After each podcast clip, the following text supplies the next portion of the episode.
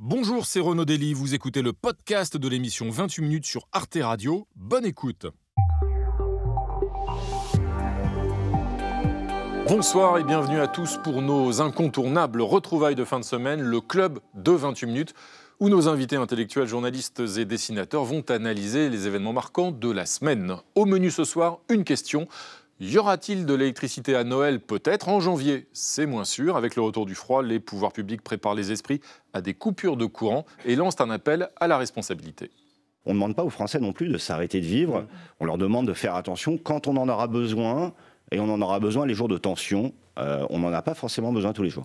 Alors, face à ces risques de pénurie, sur qui faire reposer la responsabilité? Est-ce vraiment une affaire de civisme ou la conséquence d'erreurs stratégiques et de manque d'anticipation des gouvernants? Autre dossier d'actualité, la visite d'Emmanuel Macron aux États-Unis sur fond de discorde commerciale. Pour contrer les choix protectionnistes de Joe Biden, l'Europe doit-elle envisager des mesures de rétorsion? Puis, Claude Askolovitch nous racontera son histoire de la semaine, celle d'une prof de philo soucieuse de mettre son enseignement éthique au service des migrants. Et nous recevrons notre invité de la semaine, Zvonimir Novak, un collectionneur hors du commun. Depuis plus de 30 ans, il écume les, meetings et manifs politiques de toute tendance et récupère tracts, affiches et autocollants. Il en a tiré un livre, La rue militante, qui dresse le portrait d'un pays en proie à toutes les radicalités. C'est dans le club de 28 minutes et c'est tout de suite.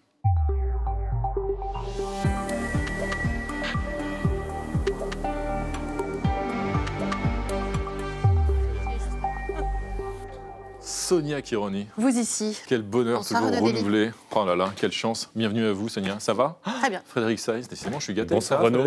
De Radio. France, rappelons-le. Absolument. Bienvenue à tous les deux. Et voilà, voilà notre brochette de clubistes du soir. Nous sommes gâtés quand même, vous êtes Belle contents. Allez, ne cachez pas votre joie. Jean Quatremer en personne. Jean Quatremer, comment ça va Très bien. Toujours correspondant Europe, euh, Européen. Européen, européen, Européen. de Libération, De Libération. à Bruxelles. Voilà. Bienvenue à vous, Jean. Ravi de vous retrouver, bien sûr. Géraldine Vossner à vos côtés. Bonsoir, Géraldine, journaliste au point. Et puis, à vos côtés, Anne-Lorraine Bujon. Bonsoir. Bienvenue à vous, Anne-Lorraine, directrice de la rédaction de la revue Esprit. Et puis, au pupitre, on retrouve l'ami Pascal Gros. Salut Pascal, ça va? Les crayons de couleur sont prêts, les, les gommes, tout ça? Enfin, les gommes, il n'y a pas besoin de raturer. Toujours dessinateur, euh, notamment pour Marianne, Cosette et l'Humanité. Absolument. Eh bien, allons-y, Pascal. On compte sur vous. On compte sur vous aussi, Frédéric. Et d'ailleurs, euh, on va commencer avec vous. Et cette première actualité de la semaine, c'est donc la visite d'Emmanuel Macron à Washington sur fond de guerre commerciale entre l'Europe et les États-Unis. Et au menu du dîner d'ailleurs avec euh, Joe Biden, Omar, caviar et protectionnisme. Le président français s'est fait le porte-parole des Européens, vous le savez, très inquiet après le plan Biden qui prévoit de subventionner l'industrie américaine à hauteur de 400 euh, milliards de dollars. Un risque de concurrence déloyale, des mesures qualifiées de super agressives par Emmanuel Macron. En réponse, Joe Biden, le président américain, s'est voulu rassurant. Les États-Unis n'ont pas à s'excuser. Et je ne m'excuse pas, puisque j'ai écrit cette loi à laquelle vous faites référence. Nous sommes de retour dans les affaires, l'Europe est de retour dans les affaires, et nous allons continuer à créer des emplois manufacturiers en Amérique, mais pas aux dépens de l'Europe.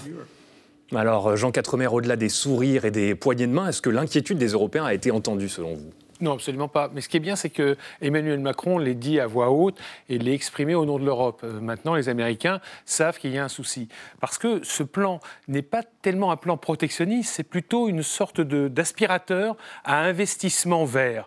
Parce que ce que font les Américains en subventionnant euh, les industries qui vont... euh, tout le monde parle uniquement de la prime à la voiture fabriquée sur place, etc. Mais ça, c'est c'est vraiment juste un détail. Le sujet, c'est simplement qu'on va subventionner des entreprises qui préparent la, la transition énergétique, des énergies vertes. Vous vous installez aux États-Unis, on vous donne de l'argent. Exactement. Et donc le risque, c'est que demain, les Américains, qui déjà contrôlent en partie le marché du gaz et du pétrole, contrôlent totalement la chaîne de valeur qui produira l'énergie verte. Et c'est ça qui se joue. Beaucoup d'entreprises européennes ont déjà fait savoir à la Commission, qui les a contactées, qu'elles envisageaient désormais de délocaliser aux États-Unis pour bénéficier de ces aides massives. Et là, c'est un risque. Et c'est un risque euh, euh, pour les Européens, mais c'est aussi un risque pour les Américains, parce que les Américains montrent qu'ils ont une pensée quand même que- stratégique à très court terme, parce que si l'Europe s'affaiblit, si nous devenons un continent, je dirais, appauvri, dépendant uniquement des États-Unis, euh, ils, nous demandent en même temps d'être à leur côté contre, la Chine. Qu'est-ce qu'ils veulent? Si on devient demain l'Albanie dans euh, l'Union européenne ne pourra pas les aider dans leur lutte contre la Chine. Mais Anne-Lorraine Bujon, est-ce qu'on n'a pas fait preuve, alors pas Jean 80 bien sûr, mais d'une certaine naïveté de, pour ce qui est des Européens à l'endroit des États-Unis. Justement, Joe Biden défend les, intérêts de son pays. Si, si, et peut-être même au-delà des intérêts des États-Unis d'ailleurs. C'est vrai, ce qu'il faut voir, c'est que ce, protectionnisme, il vient de loin. Biden, il, vient, il revient d'élections de, midterms où les questions de pouvoir d'achat, d'économie américaine étaient la préoccupation première de tous les électeurs. Et en fait, il faut, il faut bien voir que quand Trump a commencé à énoncer des mesures protectionnistes avant les élections de 2016, il disait grosso modo la même chose que Sanders. Donc, euh, nous, on a qui était le candidat très à gauche hein, de la Voilà, donc on a l'habitude de penser ici que la mondialisation profite aux Américains, et, mais en fait, eux aussi, ils sont dans un moment de désenchantement par rapport à la mondialisation. Ils veulent protéger leur classe moyenne, leurs industries, et donc ça va durer. Donc mm. il faut effectivement pas faire preuve de naïveté. Et l'Europe a beaucoup tardé, euh, je crois, à se dire qu'il fallait qu'elle fasse peser sa puissance de marché. Oui, parce que justement, la Chine, évidemment, protège son marché. Les États-Unis sont en train de le faire, on le voit de plus en plus. L'Europe et beaucoup des pays européens croient toujours aux vertus du libre-échange, des accords internationaux, notamment au travers de l'Organisation mondiale du commerce. Géraldine Wessner, est-ce qu'il faut les, dénoncer, ces accords, et nous aussi nous mettre à euh, euh, gagner cette bataille euh, du protectionnisme international? Mais ils sont déjà dénoncés, ces accords, puisque là, ce que fait Joe Biden, ça va complètement à l'encontre de toutes les règles de l'OMC. Donc en fait, il dit, en gros, on va en revenir aux lois de la jungle. vous dites toute l'Europe est, naïve et ce... Non, pas toute l'Europe. Hein. L'Allemagne, c'est très bien tirer son épingle du jeu. Elle développe ses marchés avec la Chine, avec d'autres. Euh, non, celle qui est naïve, globalement, c'est la France. Et d'ailleurs, euh, ce déplacement euh, mmh. aux États-Unis laissera un sentiment vraiment piteux. On se paye de tapis rouges, de flatteries, de claques dans le dos. Euh, personne n'a entendu Joe Biden euh, dire qu'il allait revenir sur, euh, sur son plan de, de 360 milliards. Enfin, qu'on imagine un peu. Il ne va pas revenir dessus. Il a dit je vais peut-être faire quelques aménagements. Mm. Au même moment, le président du comité des finances du Sénat disait mm. jamais de la vie, on les votera mm. pas, ça restera tel quel. Vous ne l'avez pas non plus attendu annoncer une ristourne sur le, le prix au il nous vend en masse son gaz naturel liquéfié, puisque mm. on s'est coupé du gaz russe. Donc euh, on est complètement perdant. Piteux ce déplacement, Jean Quatremer. Euh, L'Élysée dit nous avons synchronisé nos agendas. Non, non, mais ça, on n'a pas synchronisé nos, agendas. Bah mais en tous les cas, non, ce qu'il faut faire maintenant, c'est pas entrer dans une guerre commerciale avec les Américains. D'ailleurs, les Américains nous l'ont dit.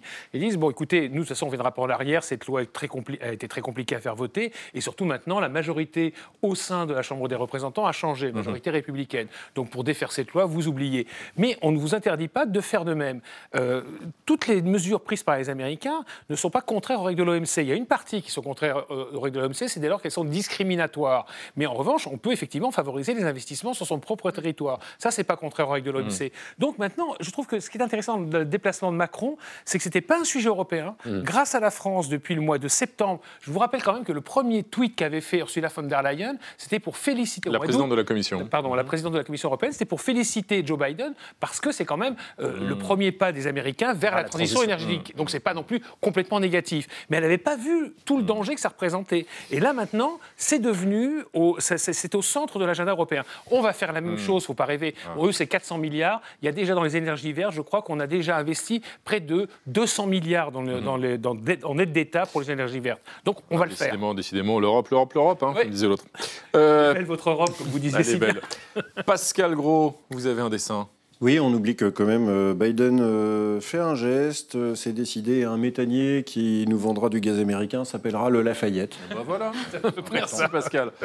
Frédéric, on va continuer avec votre duel de la semaine et ce duel, c'est un duel de ministres. Oui, à ma gauche, Olivier Véran, 42 ans, porte-parole du gouvernement. À ma droite, Bruno Le Maire, 53 ans, ministre de l'économie et des finances. Alors faut-il séparer les cabinets de conseil et le gouvernement, comme on a jadis séparé l'Église de l'État? Sans aller jusque-là, Bruno Le Maire, cette semaine, a reconnu que que les ministères avaient péché, péché dans leur recours excessif à des consultants extérieurs. Ce qui compte, euh, c'est ce que nous faisons euh, pour euh, répondre aux abus qui ont eu lieu sur le recours à des cabinets de conseil extérieurs. Moi, je le reconnais bien volontiers. Je pense que nous sommes allés trop loin. Dans le fond, on avait pris sans doute trop l'habitude de dire voilà, l'administration n'est pas capable de faire ce travail, on va externaliser et demander à des cabinets de conseil. Je pense qu'il y a eu effectivement une dérive. Une dérive d'ailleurs déjà documentée par euh, la commission d'enquête du Sénat, vous savez, qui avait identifié 900 millions d'euros de dépenses en conseil en 2021. L'an dernier, une somme qui avait doublé euh, en trois ans, parfois pour des résultats d'ailleurs peu probants. On pense à cette fameuse enquête commandée au cabinet McKinsey pour 500 000 euros sur l'avenir du métier d'enseignant qui n'a pas euh, donné grand-chose selon plusieurs sources. Attention toutefois à ne pas verser dans la caricature, répond Olivier Véran. L'ancien ministre de la Santé réfute toute idée d'abus ou de dérive avec un exemple. Je ne sais pas ce que c'est qu'une dérive ou un abus. Je sais que quand j'ai eu besoin de rattraper l'Allemagne dans la campagne vaccinale, euh, eh ben, j'ai fait appel à une entreprise qui venait de conseiller l'Allemagne dans l'élaboration des centres de vaccination. Voilà, et dans ce match entre les deux ministres, Emmanuel Macron penche d'un côté, devinez duquel il a donné le point évidemment à Olivier euh, Véran cette semaine. Ne cédez pas à la démagogie, a-t-il dit lors du Conseil euh, des ministres. Les regards se sont tournés bien sûr vers euh, Bruno Le Maire. L'agacement d'Emmanuel Macron vient aussi peut-être des deux enquêtes qui ont été lancées à propos du financement de ses campagnes. Les juges du parquet national financier cherchent à savoir si McKinsey ou ses salariés ont travaillé gracieusement pour la campagne du candidat Macron et si l'entreprise américaine n'a pas été ensuite avantagée dans l'attribution de contrats publics, ce que l'exécutif dément bien évidemment. Sujet connexe, une enquête fiscale est elle aussi en cours euh, pour comprendre pourquoi McKinsey ne paye pas d'impôts en France depuis 10 ans, toujours selon la, commission d'enquête du Sénat, alors même que ce groupe a enregistré environ 300 millions euh, d'euros de chiffre d'affaires euh, l'an dernier juste en France. Mais au-delà des soupçons que la justice doit éclairer, si cette controverse nous interpelle, c'est peut-être aussi parce qu'elle heurte une certaine idée de la politique. Chez nous, collectivement, dans l'inconscient collectif, notre État historiquement centralisé, puissant en France apparaît ici hésitant et inapte, le pays de Colbert, de, Bonaparte, du général de Gaulle, est-il soluble dans les factures de McKinsey? Euh, Ici, ce sont les, cabinets qui pensent et l'État qui dépense, Jean Quatremer. Avoir recours à ces prestataires extérieurs, euh, c'était une erreur selon vous? Magnifique. Chronique. Euh, écoutez, il ne faut pas non plus jeter l'opprobre euh, automatiquement. C'est peut-être que c'est un cabinet extérieur qui vient vous conseiller.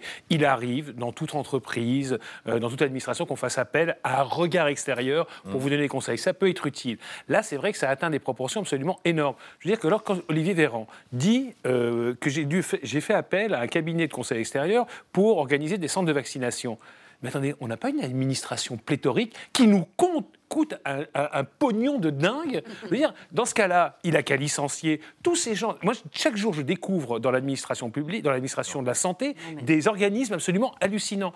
Et là, il nous explique que bah non, ils servent à rien, je, dois faire appel à McKinsey. Il ne faut, pas jeter l'opprobre sur les cabinets privés, mais sur l'administration. Donc, ah, c'est pas la faute de l'administration. Et c'est la, raison pour laquelle ils sont très mal, et Emmanuel Macron et Olivier Véran, c'est qu'à l'époque, au mois d'août, on commence à avoir un calendrier d'arrivée des vaccins. On sait que le premier vaccin qui va arriver, il doit... Euh, de, 2020.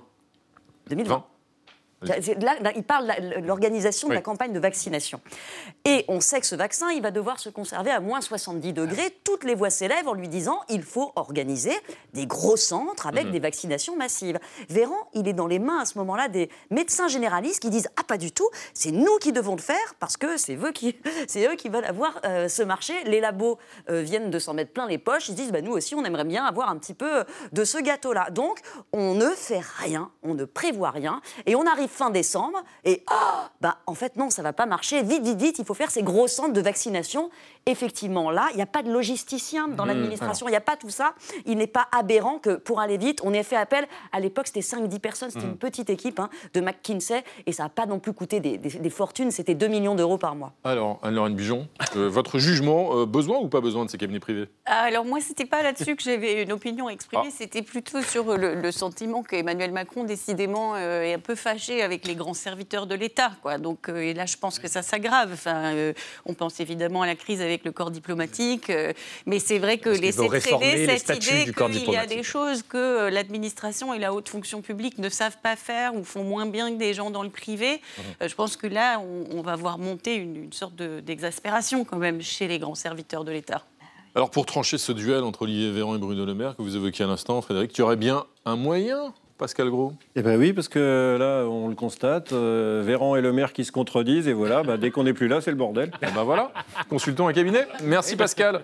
C'est maintenant l'heure de la presse internationale. C'était hier à la une de la Stampa, le quotidien italien, l'esprit de Tiananmen en Chine. Les manifestations hostiles au confinement de la stratégie zéro Covid prennent un tour politique et réveillent le souvenir du mouvement étudiant de 1989. Alors ce parallèle a-t-il un sens? Pourquoi le régime a-t-il été surpris? Le pouvoir de Xi Jinping, à Lorraine Bujon, peut-il à terme être menacé par cette contestation? Alors non, je pense que le pouvoir a été surpris. Je pense que nous aussi, on a été surpris. Euh, pour dire la vérité, euh, c'est vrai que la Chine est devenue euh, de plus en plus répressive, de plus en plus totalitaire. Le 20e congrès du Parti communiste, ça a été vraiment un grand spectacle pour montrer à quel point Xi Jinping était au centre de tout, contrôlait tout, etc. Donc de voir des gens qui manifestent dans un pays où ça a l'air d'être devenu totalement impossible, c'est très impressionnant. Alors, on pense à 89 parce qu'effectivement, notamment les étudiants, à nouveau, euh, jouent un rôle central dans cette contestation, en imaginant aussi une, sorte de grammaire euh, de la mobilisation euh, très impressionnante, très créative. mais la différence avec 89, c'est bien que en 89, il y avait beaucoup de tensions au sein du pouvoir chinois entre des réformateurs, des conservateurs. Donc, il y avait, si vous voulez, une ouverture, une, une brèche. On a d'ailleurs tardé à réprimer les manifestations. Là, si vous voulez, Xi Jinping, encore une fois, au 20e congrès du Parti communiste, il a montré à quel point tout était verrouillé autour de lui. Donc, euh, mais euh, sans doute qu'il s'est emballé, sa machine à réprimer est allée trop loin. Et est-ce qu'on ne peut pas redouter quand même un, point commun avec l'issue du mouvement Tiananmen 89 C'est justement la répression qui fut sanglante à l'issue de ce mouvement, Jean 80. Est-ce qu'on peut redouter ça cette fois-ci aussi La différence, c'est que Tiananmen, c'était à Pékin. Euh, là, c'est à peu près dans toute la Chine. Et donc, c'est complètement décentralisé, c'est spontané, euh, et ça vise une personne euh, qui montre toute sa fragilité. En 89, effectivement, vous, comme vous le disiez très justement, le Parti communiste chinois était divisé. il y avait une partie autocratique qui a finalement gagné, mais il y avait une partie plus démocratique. donc, c'était, c'était, les circonstances étaient complètement différentes. Donc là, est-ce qu'on peut imaginer que l'armée sorte et écrase brutalement les mouvements à Canton, à Shanghai, à Hong Kong, à Pékin, etc. Ça serait un sacré bain de sang. Ça, je l'imagine pas euh, directement. Et euh, ce qu'on peut espérer, c'est que justement le, pouvoir de Xi Jinping apparaisse mm. pour ce qu'il est, c'est-à-dire faible. À force de tout concentrer, euh, tout la rue est contre lui. Alors qu'en 89, la rue n'était pas contre un dirigeant. C'est très différent la revendication. Parce que là, en plus, ces revendications, Géraldine Wastner, concernent les étudiants, les ouvriers aussi, hein, des usines qui en ont marre d'être confinés. Autrement dit, c'est des corps sociaux professionnels, on va dire, qui ne sont pas uniquement des, des opposants politiques les plus évidents. C'est vrai c'est une grande particularité, une grande nouveauté. Ça s'exprime dans la rue et pas sur les réseaux sociaux. Donc là, les gens euh, sortent. Il y a une forme de revendication, de mise en danger, euh, même de soi-même, quand on sent, quand on connaît cette société. Maintenant, euh, dans quelle mesure ça vise à ce point le, pouvoir politique, c'est difficile à évaluer parce que les images que nous, nous voyons de ces manifestations, les, les, Chinois ne les voient pas. C'est une censure d'État très forte qui s'exprime. Euh, à la télévision euh, publique, on ne cesse de répéter que la gestion du Covid est, magnifique en Chine, est, que, que, ça se passe extrêmement mal aux États-Unis, en Europe. Donc, euh, dans quelle manière ce discours-là imprègne mm. les, populations, je l'ignore. il faut voir aussi qu'on se révolte contre des, des atteintes aux enfants. Quand on voit que les enfants sont pris, mis dans des centres de quarantaine, séparés de leurs, parents. voilà, à trois ans, on comprend que ce soit une révolte profonde qui, qui, prenne aux tripes carrément. Donc j'ai beaucoup de difficultés personnellement à voir où tout cela euh, peut conduire. On voit que déjà les autorités chinoises commencent à alléger dans certaines villes euh, les, la situation. Mm. Je pense plus probable qu'il va y avoir une réorientation de la doctrine mm. euh, vis-à-vis du, du, zéro Covid mm. de la Chine qui pourrait suffire simplement à, briser euh, cette, euh, ces mouvements de, protestation. Vous évoquiez, Gérald Wessner, le, poids et le contrôle des images. Il y a celui des dessins aussi, hein, Pascal Gros. Oui, parce que la Chine abandonnerait, paraît-il, le zéro Covid, mais en tout cas, elle n'abandonnera pas le zéro manifestant.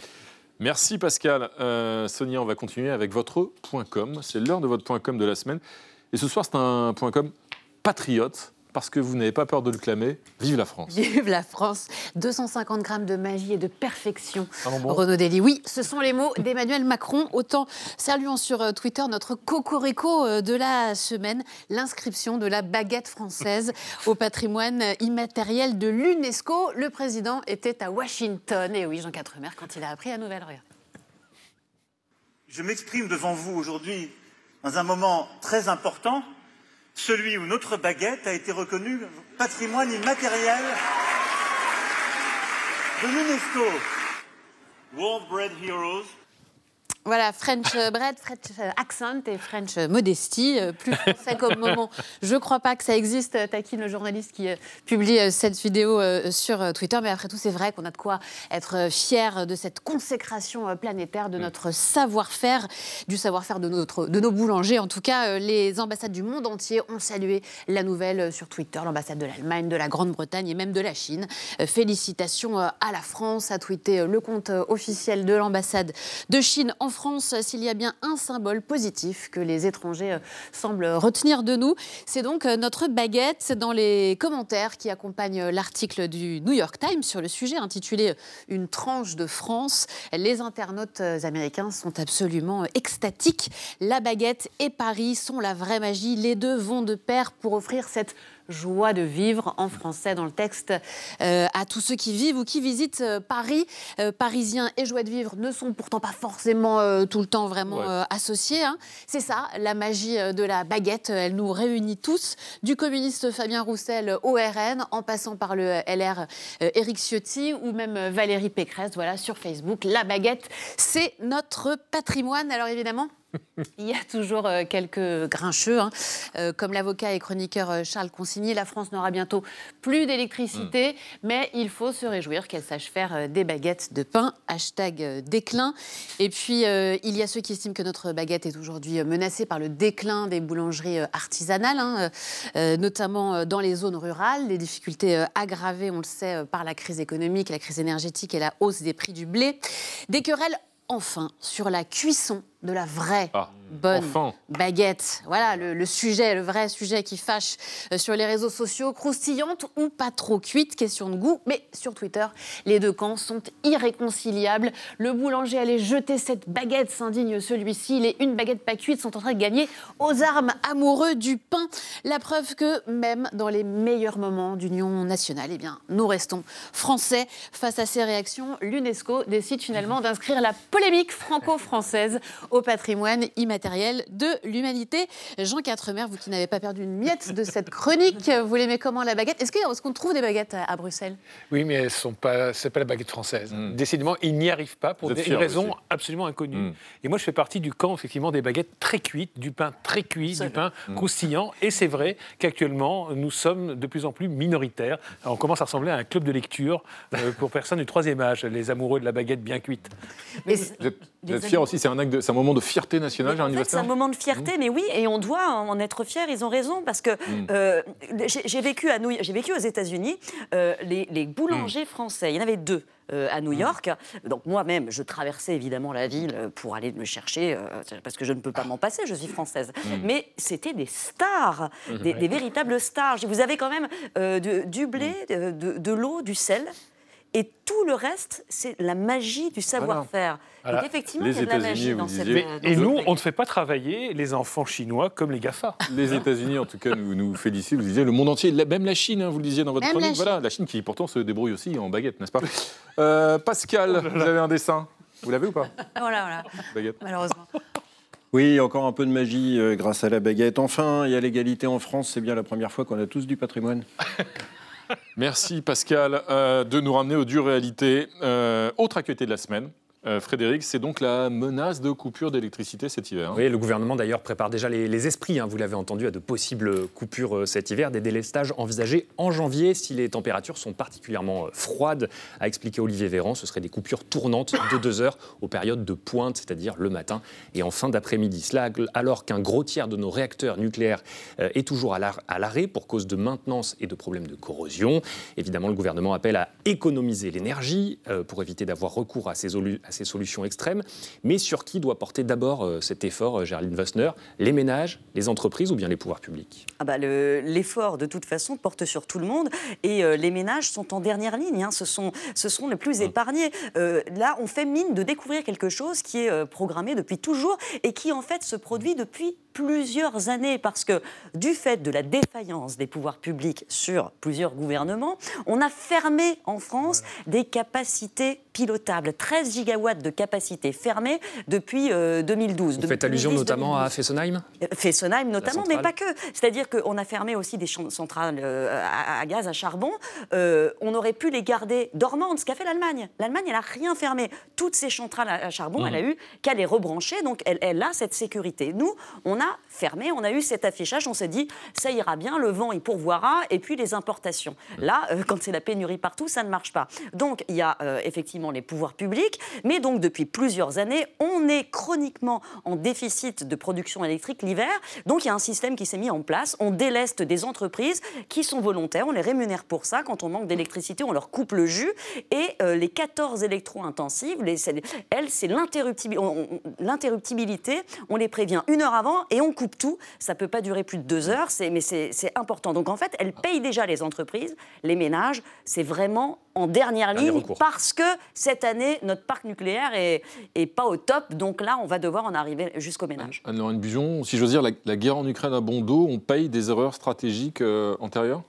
En tout cas, ce qui est sûr, c'est que depuis quelques mois, on voit monter cette, cette question, cette angoisse. Euh, est-ce qu'on va avoir euh, des coupures d'électricité et, on se demande si on ne joue pas à se faire peur aussi, puisqu'il y, a des, y a des plans qui sont prévus, on sait comment on va faire, on sait qui est-ce qu'on va délester dans quel ordre. C'est le gouvernement qui communique beaucoup hein, cette semaine dessus. Oui, oui tout à fait. Mais on est frappé, je trouve, du point auquel la question de la précarité énergétique, elle a une très forte dimension sociale. Hein. C'est-à-dire que c'est vrai à l'échelle du monde. Les les, premiers pays qui vont souffrir de la crise énergétique qui a été provoquée par la guerre en Ukraine, euh, c'est les pays émergents où on consomme beaucoup moins d'électricité que chez nous, mais c'est là, je pense, que la crise va être la plus dure euh, euh, à, supporter. Et à l'échelle de la France, c'est vrai aussi que la précarité énergétique, l'augmentation des prix de l'énergie, ça affecte d'abord les plus vulnérables. Mais pour moi, c'est aussi une occasion de prendre conscience du point auquel nos sociétés sont énergivores, mmh. euh, du point auquel on vit encore dans des sociétés de l'abondance et que l'idée mmh. que peut-être il y aura une panne d'Internet pendant deux heures, euh, mmh. ça traumatise tout le monde. Je, pense que c'est peut-être le moment d'essayer d'avancer euh, vers un système plus, plus vertueux. Justement, à propos de système, est-ce qu'il y a eu un, défaut d'anticipation en quelque sorte, Frédéric? Oui, et depuis longtemps, c'est en tout cas ce que dit le, le président de RTE, Réseau de transport d'énergie c'est pas que le PR qui est en retard, mais ça dépend aussi du fait que bah, la France a été trop lente sur les énergies renouvelables pendant beaucoup d'années, et que s'il y a 15 ans, on avait décidé d'accélérer comme on est en train de le faire, on aurait plus d'éoliennes offshore, plus d'éoliennes euh, sur Terre et plus de photovoltaïques. Et aujourd'hui, ça nous aiderait. Donc on paye aussi une forme de lenteur dans les énergies renouvelables en France. Lenteur dans l'anticipation, nous, nous, dit le, président de RTE, Jean, Jean Quatremer. Il faut signaler aussi que dans la loi, actuellement, est toujours prévue la fermeture de 14 réacteurs nucléaires d'ici à 2035, puisqu'on a dit qu'on allait baisser la part du nucléaire dans le mix euh, électrique français. Est-ce que c'est toujours, euh, selon vous, euh, raisonnable? Ah non, mais il faut arrêter avec ça. Je veux dire que maintenant, même Greta Thunberg, quand même, reconnaît aujourd'hui donc qu'il faut le nucléaire est évidemment une énergie de transition. Quelle découverte Il y a les gens qui le disaient il y a 20 ans était, était cloué au pilori. Mhm. Euh, et effectivement, la grande erreur, c'est. Donc, il faut tirer un trait sur le renouvelable, si je vous écoute bien. Non, non, nucléaire. Ah. ensemble, ensemble, il faut du renouvelable, mais le renouvelable, quand il n'y a pas de on est en retard sur le renouvelable. Oui, mais il faut y aller. Ce que dit le, le, patron de RTE est, faux. L'Allemagne a développé, mais massivement, les, renouvelables. Ça ne sert à rien quand il fait nuit et quand il n'y a pas de vent. Et quand il fait froid en Europe, des situations anticycloniques, c'est généralement qu'il y a très peu de vent. Euh, et c'est physique, si vous voulez. Donc oui, il faut développer les renouvelables, ça c'est indispensable parce qu'on aura besoin de beaucoup d'électricité. Ça ne suffira mais jamais. Mais ça ne suffira jamais. Il faut des capacités pilotables. Voilà. Et c'était la grande victoire, je dirais, du mouvement écologiste euh, à travers l'Europe, qui a été de rendre le débat sur le nucléaire totalement interdit. En 2012, l'erreur, elle est Macron l'a poursuivie, mais c'est celle de François Hollande et de Ségolène Royal. Mmh. Où ils là, même avec le nucléaire, on est obligé de faire des prévoir des coupures en tout cas. Mais, oui, mais alors ces coupures, c'est intéressant parce que le discours actuel, vous avez remarqué qu'en ce moment, donc il y a des débats euh, sur la crise sociale, des débats sur la retraite, etc. Et il y a deux choses qui sortent. D'un seul coup, on nous sort, il va y avoir des coupures d'électricité sur les ménages. Comme le dit Géraldine, elle a raison. Il y a même des textes européens qui prévoient que les ménages seront touchés en tout en bout de chaîne. Alors avant qu'on en arrive aux ménages, je peux vous dire, c'est pas de mal à la veille. Parce qu'on a assez, on a de quoi euh, euh, euh, chauffer, mmh. permettre de, de, se chauffer. Et deuxième truc qui sort brutalement de nulle part, le masque sur le Covid. Donc on, ressort comme ça des, des, grands, des grands thèmes de communication. Sans alors grand rapport, sujet... Non, mais ça, ça, a un rapport. C'est-à-dire qu'aujourd'hui, on fait peur aux gens, curieusement, parce qu'il y a des réformes fondamentales qui sont en train de passer et on détourne le tir. C'est vieux comme, vieux comme bah, le monde. La remontée des contaminations au Covid n'est pas vraiment liée au, à l'agenda gouvernemental de pas le sujet. Vous pouvez me le démontrer? On peut en discuter. Non, non, c'est pas le sujet. Euh, il y a d'autres moyens de se chauffer, fort heureusement, Pascal? Oui, heureusement, il reste des solutions. Tous unis euh, pour la sobriété. Il n'y a plus besoin de chauffage quand on allume sa facture. Eh bah voilà, merci Pascal de ces bons conseils. C'est l'heure maintenant d'accueillir notre invité de la semaine, Zvonimir Novak, spécialiste des arts graphiques contemporains. Bienvenue à vous, installez-vous. Vous collectionnez les affiches, les tracts politiques que vous récupérez depuis une trentaine d'années, que vous fréquentez les manifs et meetings en en tout genre. On les retrouve, ces affiches, dans cet ouvrage, La rue militante, 30 ans d'affiches de combat. La France dans tous ses états, paru aux éditions du CERF. Euh, un ouvrage dans lequel domine d'ailleurs une iconographie euh, radicale et même euh, parfois assez extrémiste. On va y venir dans un instant, mais d'abord, euh, comment euh, devient-on collectionneur d'affiches politiques? Vous-même Comment est-ce que vous êtes tombé dedans euh, En militant vous-même Exactement. Je récupère en fait les messages de la rue depuis si longtemps, mais c'est le militantisme bien sûr qui m'y a amené. Donc mhm. les, mouvements, ma jeunesse, dans ma jeunesse, on était tous gauchistes, hein, normalement dans les lycées parisiens. Donc j'ai commencé à cette époque-là et j'ai continué et je continue toujours à décoller. À... Alors je fais les émeutes aussi. Ah, vous ah, bien sûr. vous, faites, vous, allez assister. Hein. Oui, d'accord. Il y a des émeutes. Alors pendant les émeutes, je décolle. Donc, donc, vous allez euh, dans tous les meetings, quelles que soient les, les, étiquettes politiques, de l'extrême gauche à l'extrême droite. Euh, Exactement. Euh, c'est là que vous faites votre marché en quelque sorte? Oui, je fais mes courses dans les manifestations aussi. Et les, les, manifestations, c'est extraordinaire, c'est des supermarchés, des, des, des signes. Mhm. Donc on, y trouve tout ce qu'on veut, quoi, hein, tous les produits les plus extraordinaires. Et je me régale. Je me régale Ces affiches, euh, c'est une tradition bien française, ces affiches politiques? Il y a un héritage euh, révolutionnaire, justement, en quelque sorte? C'est le moment de la naissance de l'affiche politique en France? Certainement. Alors, effectivement, euh, on, sait que juste avant la Révolution française, il y a eu une exposition formidable à Paris, à la conciergerie. Il y avait des pamphlets, il y avait mhm. des gravures qui s'attaquaient à Marie-Antoinette, qui la traitaient de tous les noms. Et ça continue. Les, les placards s'appelaient les placards, ce sont les affiches. Et alors, les autocollants, les stickers, on est tout de même des champions. Mhm. là-dessus. Et, euh, ce, que, vous essayez de montrer, ce que vous racontez dans ce livre, ce que vous montrez avec un certain nombre d'affiches qu'on voit d'ailleurs défiler derrière moi, c'est une forme de radicalisation militante qui prendrait le pas sur le discours euh, modéré, nuancé. C'est c'est une réalité ou c'est un choix que vous avez fait euh, C'est vrai qu'on ne retrouve pas les affiches d'Alain Poher, euh, de Raymond Barre, Barre Confiance et autres. Est-ce que c'est pas vous qui avez choisi justement ces affiches d'extrême gauche, d'extrême droite, ou en tout cas extrêmement virulentes? Alors le constat que je fais depuis, euh, on peut dire le début du XXIe siècle, hein, le début du siècle, c'est que tout se radicalise, tout se durcit. Et la rue était occupée, il y a encore euh, une trentaine d'années, par les images, la revendication sociale on voit quasiment plus rien mhm. là-dessus. Il y a encore un peu, il y a un peu de syndicalisme, mais pas grand-chose.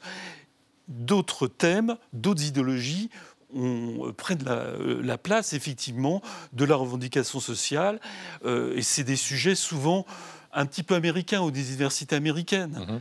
C'est ça, vous dites euh, le wokisme, euh, vous observez, euh, vous, une tendance wokiste dans cette tradition d'affiches. On a vu les, affiches sur la cause animale, il y a évidemment aussi les nouvelles luttes féministes. Vous observez ces, ces mouvements-là? J'aime pas le mot, hein, wokisme. Hmm. pour moi, c'est néo-féminisme. voilà, j'aime pas ce mot, hmm. mais du coup, je l'ai employé un peu comme le mot gauchisme. Vous voyez, pour moi, c'est la suite du gauchisme tel que je l'ai connu. Alors, il y a une radicalisation de tous les mouvements. C'est pour ça que j'ai historiser euh, mm. l'histoire. Par exemple, pour le féminisme, je suis parti des anciennes affiches, des anciens documents qui étaient un féminisme pour l'égalité. Mm. Et, on arrive petit à petit à un autre féminisme, donc qu'on appelle néo-féminisme.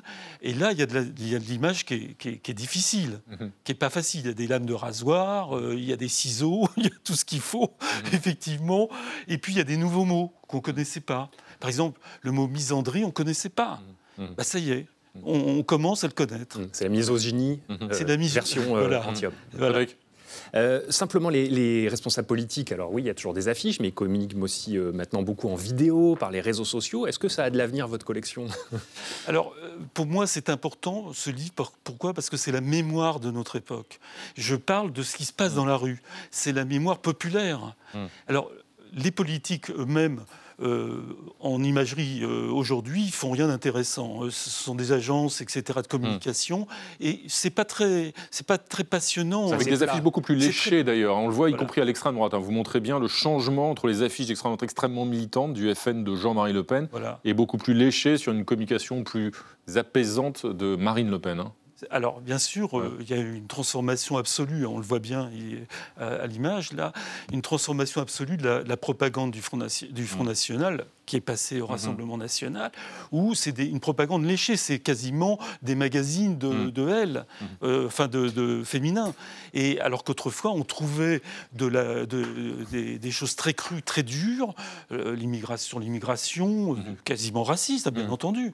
Voilà. Et là, au Rassemblement national, j'ai cherché. On n'en trouve plus. Mhm. Merci, merci Svenimir Novak. il faut se plonger donc dans cette rue militante aux éditions du, du CERF. Il y a des affiches qui sont parfois rudes, puis il y a des dessins qui sont quasiment insoutenables, n'est-ce pas Pascal? Oui, puis surtout quand on voit qu'il y a de superbes affiches anticapitalistes, mais il y a des écologistes qui ont jeté de la soupe dessus. merci Pascal, merci Svenimir Novak. Vous allez maintenant euh, laisser votre place à un autre collectionneur que nous accueillons avec plaisir. C'est notre ami Claude Askolovitch, bien sûr. Bonsoir Claude, vous, vous collectionnez les histoires. Et votre histoire de cette semaine, c'est celle d'une prof de philo qui voulait faire découvrir à ses élèves la réalité des migrants à Calais et qui n'a pas pu y aller à cause des menaces de l'extrême droite. Absolument. Bonsoir mes amis. Et je me suis promis une chose, c'est que ce soir, je ne vais pas vous parler des enragés qui, au provisoirement, hein, je le parie, ont empêché cette rencontre. Et je ne veux pas non plus parler de leur mentor, parmi eux, un ex-journaliste cuistre et dévoyé, pour qui la simple curiosité humaine serait la propagande du grand remplacement. Allez, khlas, on les dégage cela de notre fin de semaine. Et maintenant, nous pouvons contempler avec une infinie gratitude celle que leur bruit nous a fait redécouvrir. Donc respect. Voilà Madame Sophie Gigot, 40 ans, professeure de philo en classe d'Hippocagne au lycée Antoine Watteau de Valenciennes. L'Hippocagne, c'est une classe juste après le bac où des jeunes gens cultivent la pensée, se préparent à être demain normaliens, enseignants, universitaires, chercheurs, car c'est bien de recherche dont nous parlons ici.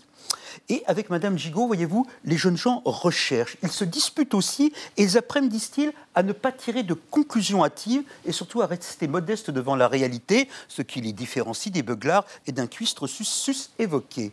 Et donc c'est dans cette modestie qu'il devait aller à Calais pour observer ce que la migration fait à une ville et aux êtres qui la traversent. Et cette visite d'études, évidemment pas une sortie scolaire, s'inscrivait dans un projet beaucoup plus vaste qui rassemble la philo, le théâtre, l'ethnographie et aussi des conférences sur l'exil dans le monde antique où l'on va évoquer Ovide, poète latin que l'empereur Auguste envoya croupir au bord de la mer Noire et qui en revint enrichi culturellement. Bref, c'est du travail et c'est curieux tout de même de voir à quel point la vérité des choses ne ressemble pas du tout aux crétineries qu'on nous inflige.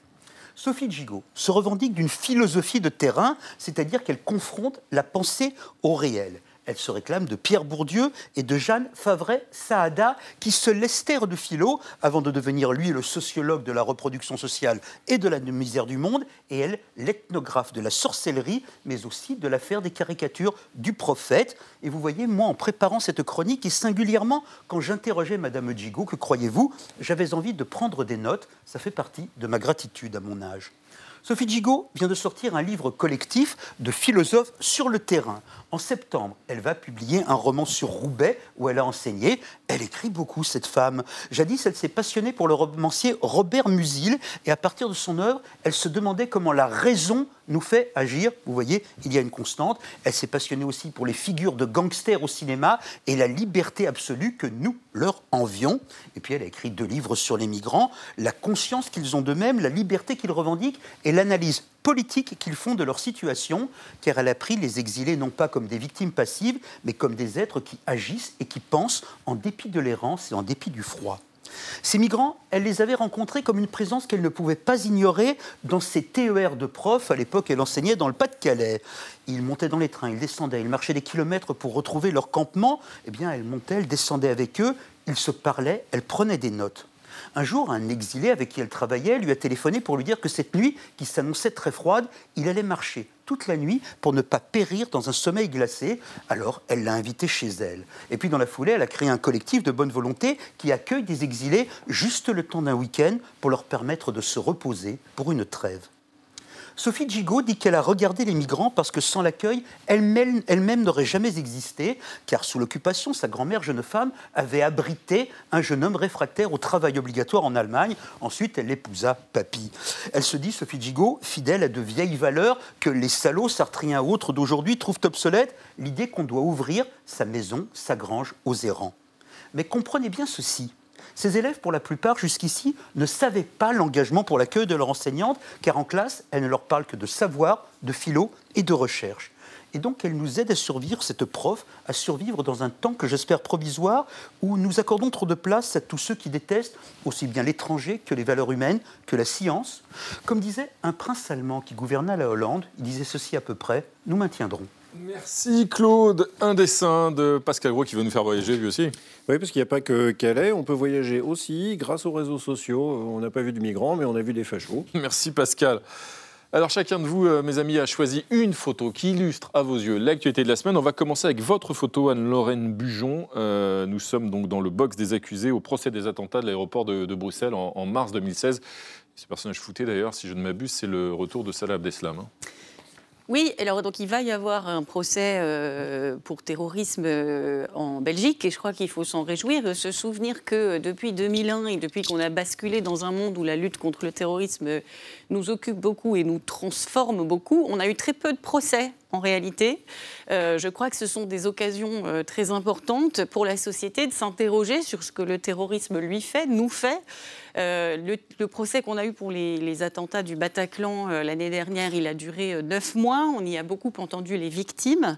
je pense que ça a une dimension cathartique qui est importante, peut-être thérapeutique, quoique certains psychiatres en doutent.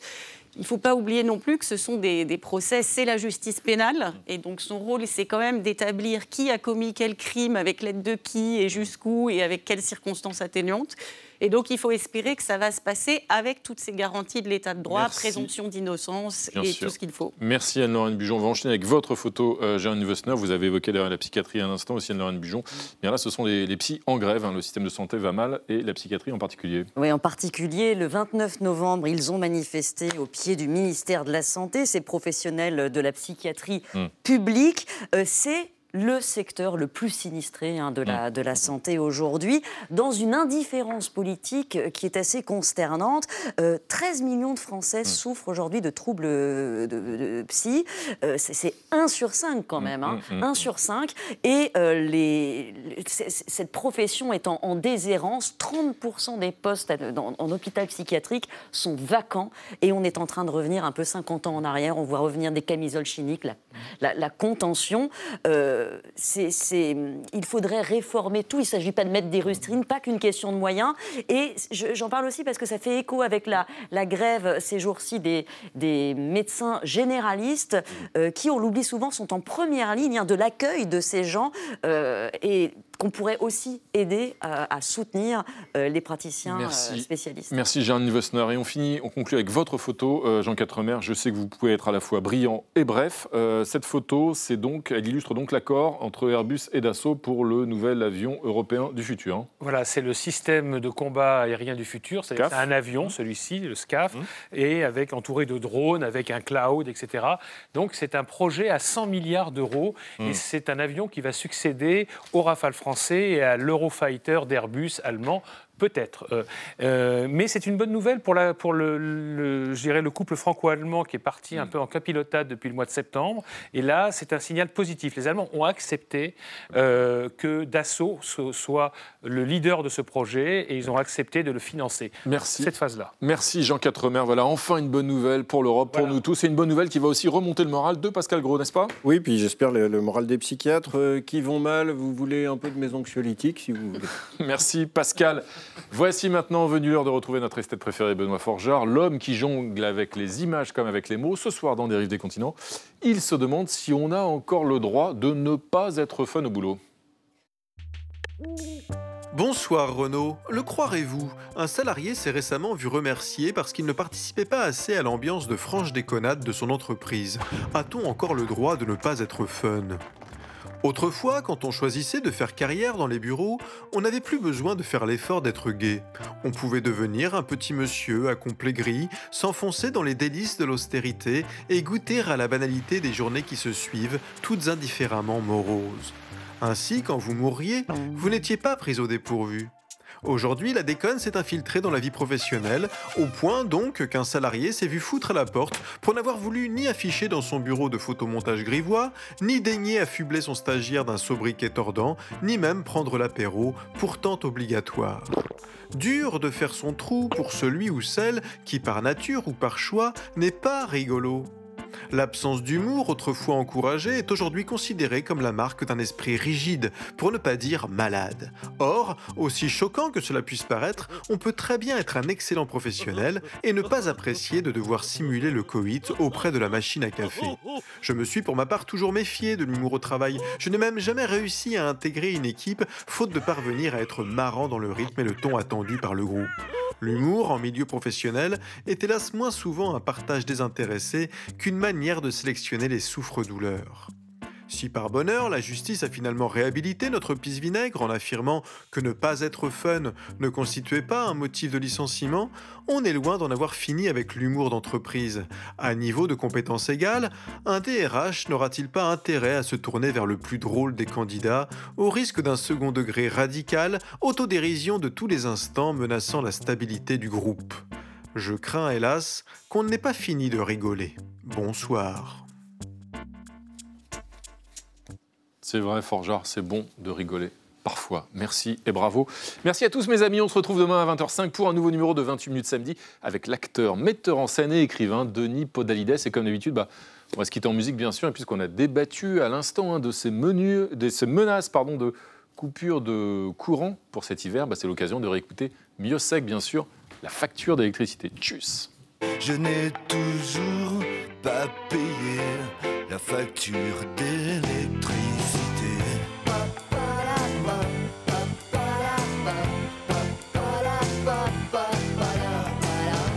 Qu'est-ce qui a bien pu nous arriver? Nous ne sommes plus les mêmes depuis samedi dernier. Tu sais, je l'avais pourtant rangé avec l'échographie du bébé. Ne me secoue surtout pas. Retrouvez le podcast de 28 minutes sur toutes les plateformes de podcast et sur arteradio.com. Et pour soutenir l'émission, abonnez-vous, commentez, critiquez, mettez des étoiles et partagez le podcast avec vos proches.